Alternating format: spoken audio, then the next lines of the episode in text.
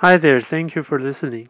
Today I'd like to talk a little bit more about value engineering and on the human side of it.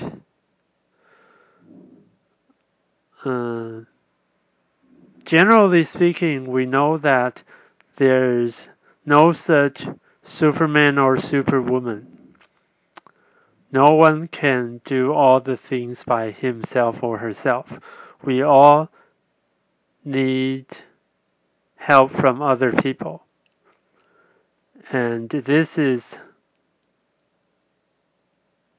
certainly and especially true in the business world.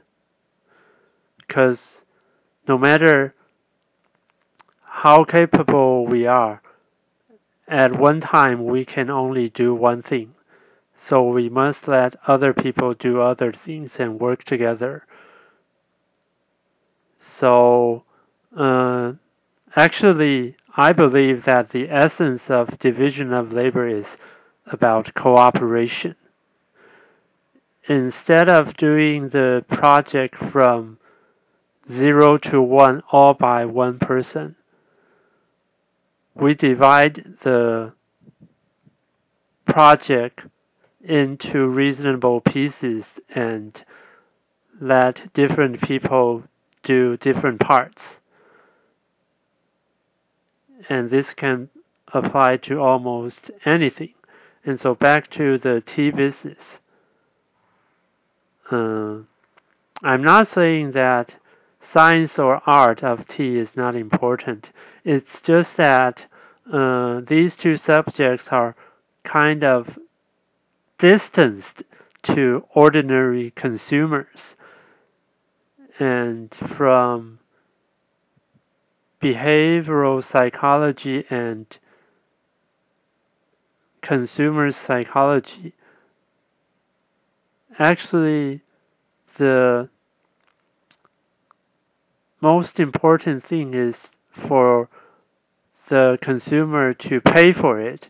So the first thing must be to attract them and then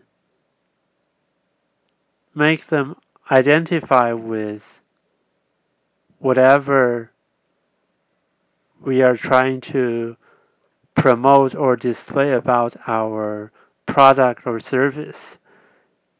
And then uh, we need to win the establish and win trust from our potential consumers.